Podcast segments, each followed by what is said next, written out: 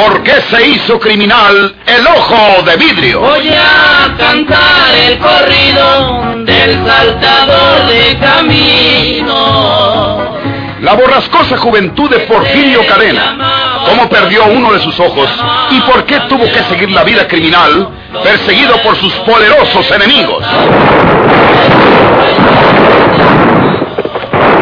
Nueva serie campilana del escritor norteño, Don Rosendo Ocaña.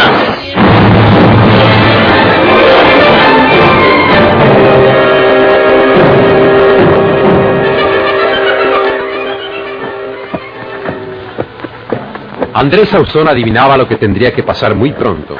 Se le perseguiría acusándolo de la muerte de Eulogia, su mujer, y de haber atentado contra la vida de su propio hijo. No tenía otra perspectiva que huir. Huir muy lejos, abandonarlo todo y vivir en tierras donde nadie lo fuera a buscar y nadie tuviera que reconocerlo. Pero en el jacal donde había vivido con su mujer y sus hijos, tenía ropas y otros objetos que precisaba llevarse para el largo viaje. De pasadita llego a mi jacal y pepeno lo que tengo que llevarme. Unas garritas, otra cobija para los tientos y sobre todo el dinero que tengo escondido entre la lana del colchón de la cama, que es el que le roquité a María Jesús. Ya con eso me largo muy lejos. Por ahí para el sur puedo poner un negocito para comprarles fibra a los jornaleros y venderles su mandado. Cuestión de mercar un saco de arroz, bastante café, galletas y dulces y otras chácharas de esas eh, que no jallaneos por sus ranchos. Y encima me hago vivir y me pongo otro nombre. Y se acabó Andrés Ausón. Ahí el jacal. Aquí voy a dejar el caballo. ¡Oa! ¡Oa! Todavía por ahorita no hay cuidado de que me busquen. Porque apenas el condenado Marcelo estará chismeando en la vía de lo que le hice Eulogia y que también quise matarlo a él. Para cuando se junten los rancheros para perseguirme, yo ya voy muy lejos. Está cerrado el jacal, porque yo le eché llave la última vez que estuve ahí. Pero aquí traigo la llave del candado. Cállate, animal mondao. O no, que no quiere que nadie se dé cuenta de que anda por aquí. Y este fregado caballo relinchando. Y es que está en su pesebre. Nomás voy a recoger todas estas mugres y me largo aquí. No volveré a este jacal ni por la feria.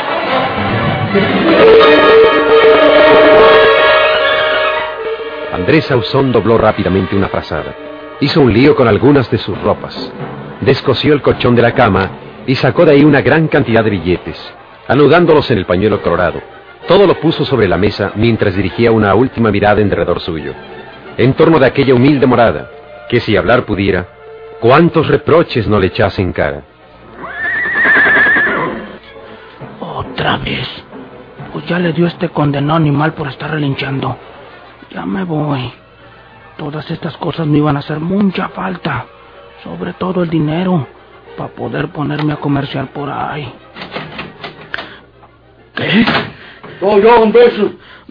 Roque, ¿tú, tú estabas herido? Sí, estaba herido en la vía. Pero el bromazo que me tiraste no me dio donde tú querías. El doctor dijo que me trajeran para mi casa. Ahorita oímos relinchar un caballo y me imaginé que fueras tú. Yo no te tiré ningún plomazo, Roque. Ya no hay necesidad de que disimules, Andrés.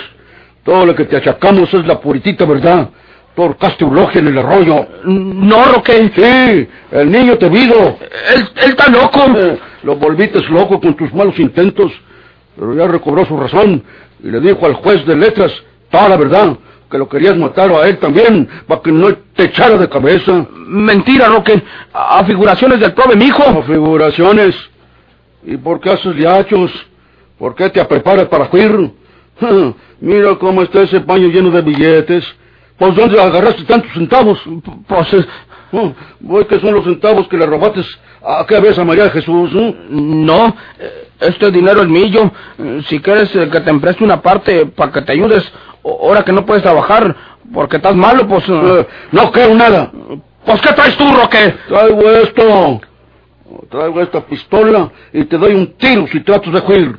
Ya Pablo fue a pedir auxilio para que vengan a ayudarnos para llevarte para la vía, amarrado para entregarte a la autoridad, hombre. Roque, man que no lo creías, estoy arrepentido de lo que hice. Es mejor que me metan en Chirona y me castiguen. Yo creo que no te van a meter en Chirona, te van a colgar, para que te mueras lo mismo que murió Logia, estrangulado por tus propias manos. Bueno, pues que me ahorquen, me lo merezco. Mira, Roque, agarra este dinero y déjalo para ti. Te lo doy. No lo agarraré para mí. Por eso lo voy a entregar a María Jesús, otra víctima tuya, porque al cabo de ella. Dame ese payo con todo el dinero, Andrés. Pues tómalo, Roque. ¡No!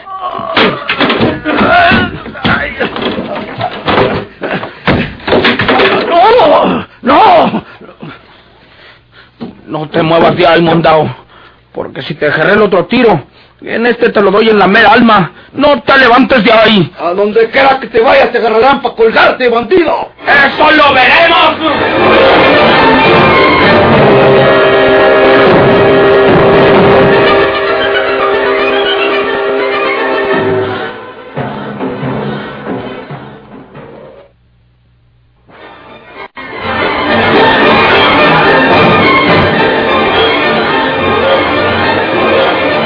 Con la ayuda de don Florencio Cavazos, el juez de letras de la villa fue tomando la declaración del niño Marcelo, quien hizo la relación que ya hemos oído de sus labios, consistente en el crimen cometido por Andrés. Aquella noche cuando creyó que nadie lo veía sacrificar a la pobre Eulogia, la vieja Oliver del juzgado funcionaba bajo la presión de los dedos nerviosos del joven funcionario. Me echara el río crecido. Primero dijo que los dos íbamos a pasar a pie por el río, pero ni siquiera se bajó del caballo y quería que yo me echara al río. Entonces yo tuve mucho miedo y me fui corriendo por la orilla del río y como vi que él me seguía al galope, me escondí entre las jaras y ahí me estuve hasta que él se fue. Después ya no me acuerdo de nada hasta que me vi otra vez en el caballo y junto a la orilla del río. Yo creo que mi papá Andrés me iba a echar en la creciente, pero entonces llegaron don Florencio y otros señores y ya mi papá no me pudo hacer ningún mal. Fue cuando le digo que le callemos nosotros, señor juez de letras, y que luego me salió Andrés por detrás, amenazándome con su pistola, y que un desconocido le disparó un balazo de lejos. ¿Quién sabe quién sería ese? Fueron en busca de Andrés Sauzón a ese lugar que usted señaló, señor Cavazos. Eh, pero ya no estaba ese hombre allí, ni muerto ni herido. Bien nomás, hombre. Eh, lo más probable es que se haya hecho el muerto para que no le siguiera disparando, aunque haya recibido alguna herida leve y, y huyó. Lo encontraremos, señor juez de letras. Sí, sí, sí, sí. Yo le prometo a usted que lo encontraremos a ese bandido. Bien, bien. Y nos va a dispensar que no se lo tráiganos hasta acá. Sí. Porque lo colgamos en el palo más alto que jállenos por el camino.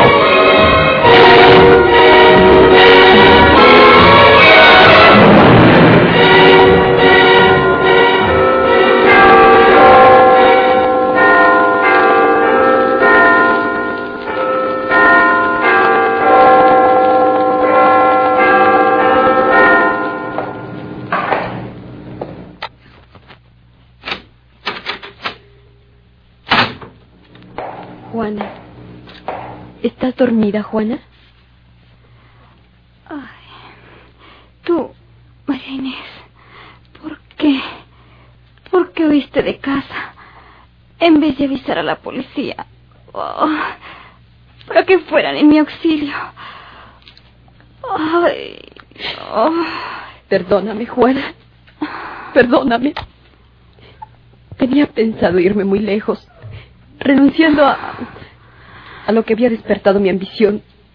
Pero cuando supe las consecuencias de esa herida que recibiste en la columna, no pude llevar a cabo mi... ¿Qué dices, María Inés? Tengo una herida en la columna vertebral. ¿Quién te lo dijo? Lo dicen los periódicos, Juana. Dios mío. Ahora comprendo. Seré una inválida toda mi vida. Tirada en la cama toda mi vida. Juana.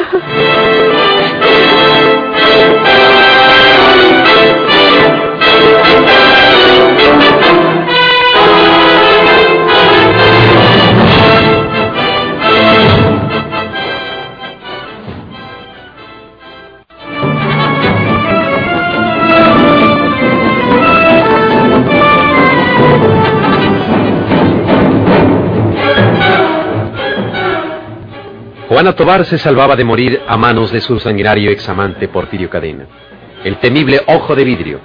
Pero una de las balas del matón le había lesionado la columna vertebral, y aquella herida la condenaba a una muerte a medias, pero más terrible que cien muertes verdaderas. Aún no se lo habían dicho a Juan en el hospital de Santa Teresa, a donde había sido trasladada en vista de las posibilidades económicas. Se le hizo una operación con la violencia que el caso requería. Los entonces famosos médicos Torres y Valencia, los mejores cirujanos de San Luis, trataron de salvarle la vida y lo consiguieron. No obstante los tres impactos que hicieron blanco en su cuerpo, pero tropezaron con la infranqueable barrera de aquella lesión en la columna, no pudieron hacer más. Juana Tobar estaba condenada a una muerte lenta y penosa, con la mitad de su cuerpo inmóvil, reducida a una cama y a una silla de ruedas para toda su vida. Juana lo había sospechado ya, porque se dio cuenta de que no podía mover su cuerpo de la cintura hacia abajo, porque las extremidades inferiores no la sentía, pero quiso suponer que se trataba de una paralización transitoria como consecuencia de la operación, que había durado más de cinco horas. Los periódicos habían publicado la nueva tragedia en que participaba el feroz ojo de vidrio y puntualizaban la situación desdichada de la víctima. María Inés lo leyó en los diarios y esta condición lamentable de Juana la hizo arrepentirse de huir. Por esta razón la iba a visitar a su cuarto del hospital de Santa Teresa. ¿Era sincero el arrepentimiento de María Inés?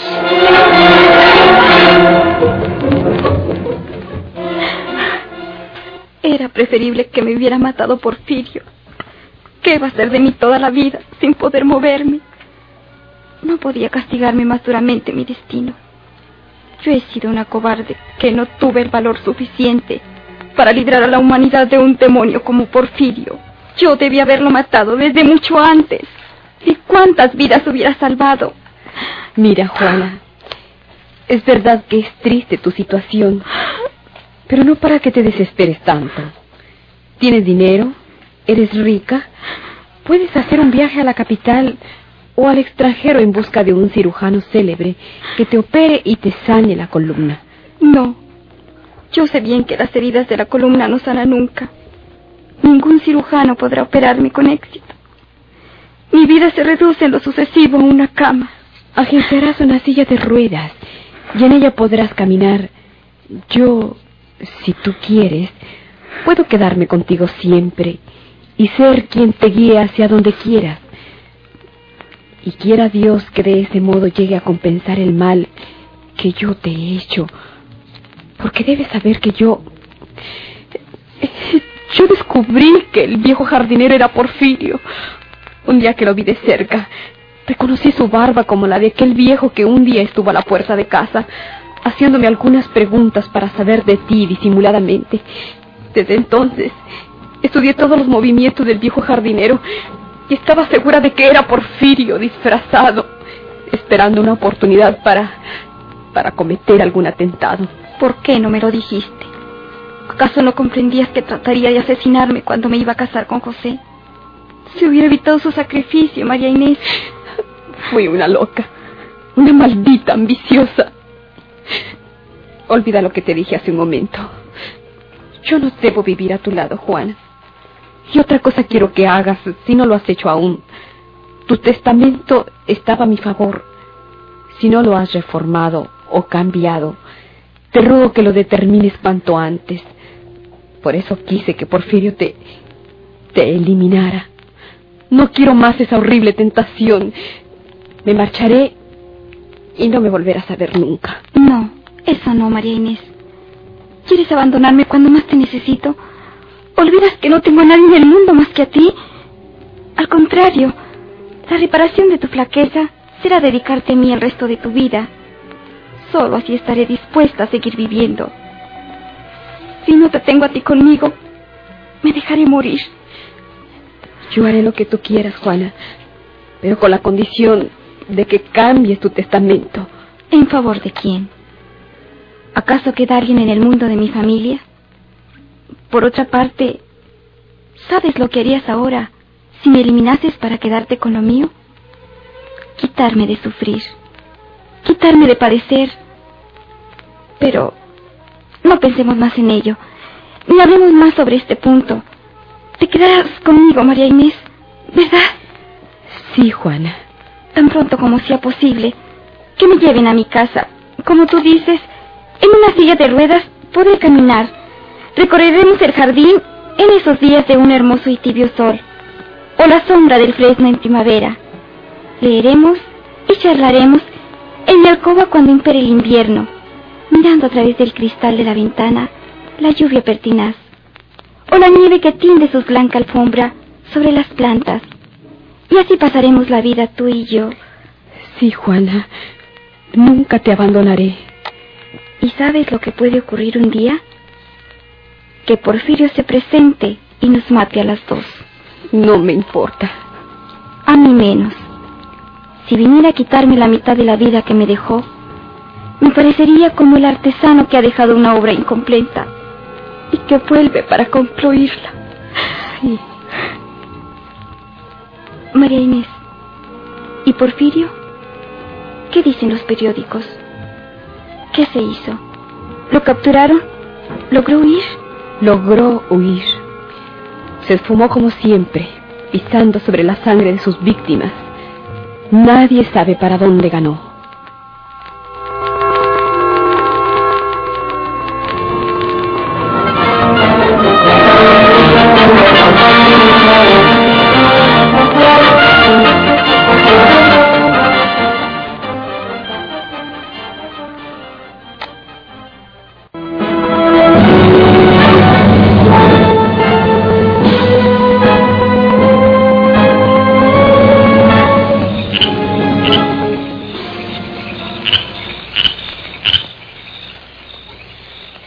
El periódico, Rafaelita. ¿Para qué, María de Jesús? Yo no lo tengo, pero ya leímos ese tuyo. Puedes llevártelo. Además, no quiero la tentación de volver a enterarme de esas atrocidades de Porfirio. Es preferible no saber nada de él. Lo mismo digo yo, Rafaelita. Dicen que la policía le sigue los pasos muy cerquitas y que lo van a agarrar de un momento a otro. Yo sé bien que si lo agarran lo matan, pero que sea lo que Dios quiera. Se buscó esa vida, pues, pues que pague las que debe. Ya me voy, Rafaelita. Ya es noche y las calles de este condenado pueblo de nosotros son más oscuras que un demonio. Y a ver cuándo vas para casa, Rafaelita. Ya hace mucho que no te miro por allá. Un día de estos voy. Una tardecita de estas, María de Jesús. Para ver a tu hijo, que ya debe de estar muy crecido. ya es un hombre. Ahora lo verás.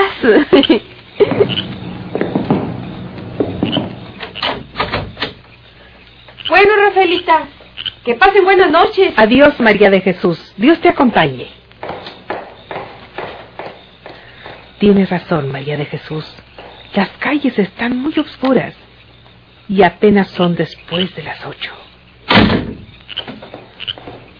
Ah, mi sirvienta, doña Sostre, se fue y dejó la puerta sola emparejada.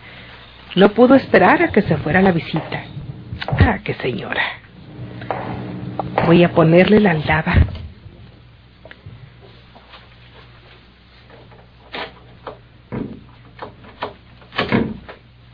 No tengo nada que hacer. Me voy a mi recámara, leo un rato y me acuesto.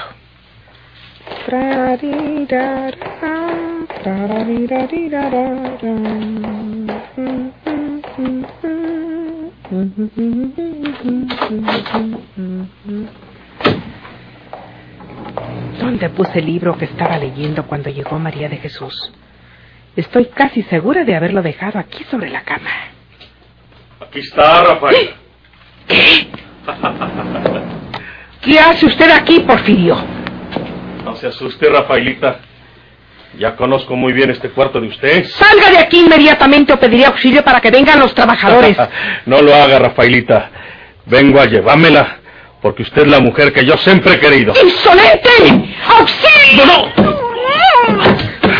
Eres mía. Siempre has sido mía. Y lo serás para siempre.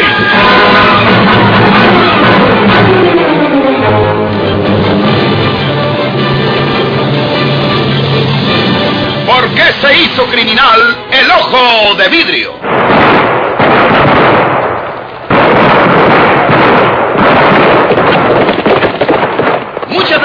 su atención. Sigan escuchando los vibrantes capítulos de esta nueva serie rural. ¿Por qué se hizo criminal el ojo de vidrio? Se disfrazaba de arriero para asaltar los poblados. Burlándose del gobierno, mataba a muchos soldados, nomás blanqueaban los cerros, de puros encalzonados.